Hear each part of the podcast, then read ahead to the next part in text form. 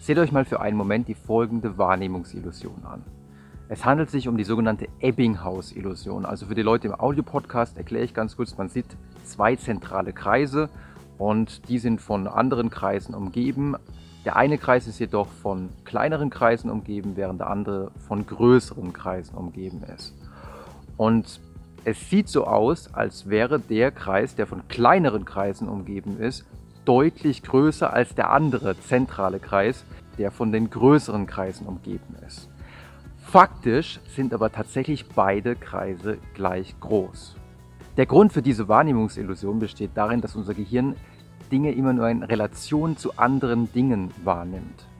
Man kennt es auch aus der Verkaufspsychologie, dass man zum Beispiel Mondpreise ausschreibt für etwas. Also zum Beispiel ein Tennisschläger kostet angeblich oder kostete angeblich mal 399 Euro, dann ist der Preis durchgestrichen und dann steht unten drunter, ja, jetzt kostet er nur noch 199 Euro. Und eigentlich wollte der Verkäufer ihn sowieso für 199 verkaufen, aber wenn er jetzt diesen Preis von 399 durchstreicht, dann wirkt natürlich der geringere Preis, der eigentlich ziemlich hoch ist, vergleichsweise klein.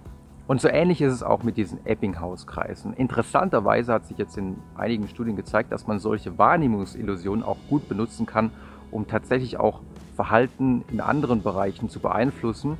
Wenn man zum Beispiel bei der Ebbinghaus-Illusion hingeht und sagt, okay, der mittlere Kreis, also wir zeichnen das jetzt auf dem Boden auf, und der mittlere Kreis ist ein Golfloch.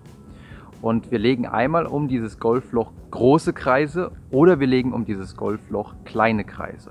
Und dann lässt man Versuchspersonen putten, also man sagt ihnen, versuch mal bitte in das Golfloch reinzuspielen. Und dann zeigt sich tatsächlich, dass diejenigen, die auf einen Kreis spielen sollen, bei dem um den Kreis herum kleinere Kreise sind, das Golfloch leichter treffen weil ihnen der Kreis deutlich größer erscheint und sie in dem Moment zuversichtlicher sind, ein bisschen mehr Selbstvertrauen haben, ja, ich schaffe das und das scheint sich tatsächlich dann auch auf ihre Leistung auszuwirken.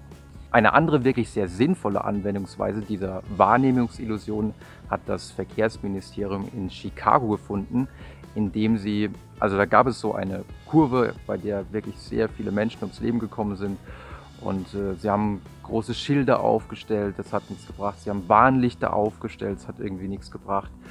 Und ähm, irgendwann sind sie auf die Idee gekommen, probieren wir es mal mit einer Wahrnehmungsillusion und haben einfach die Mittelstreifen, als es auf diese Kurve zuging, immer näher zusammengerückt. Also der Abstand zwischen den Mittelstreifen wurde immer geringer.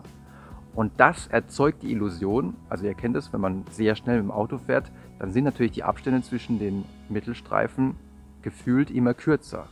Und wenn man das jetzt aber gezielt macht, indem man die Mittelstreifen einfach tatsächlich immer näher zusammenmalt, dann erzeugt das auch den Eindruck, dass man sehr schnell unterwegs ist. Und tatsächlich haben dann viele Autofahrer intuitiv etwas abgebremst, weil sie den Eindruck hatten, oh, ich bin irgendwie ziemlich schnell unterwegs. Und laut einer Studie führte das tatsächlich dann zu einer Reduktion der Verkehrsunfälle um 36 Prozent im Vergleich zu einem sechsmonatigen Vorjahreszeitraum.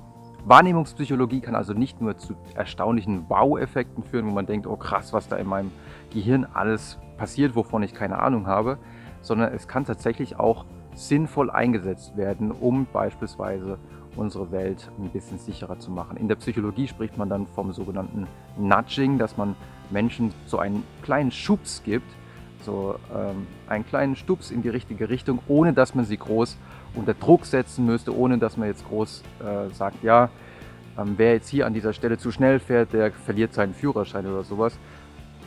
Sinnvoller ist es manchmal durch so kleine Interventionen, manchmal eben auch durch Wahrnehmungsillusionen, die Menschen dazu zu bringen, sich zum Beispiel etwas sicherer zu verhalten.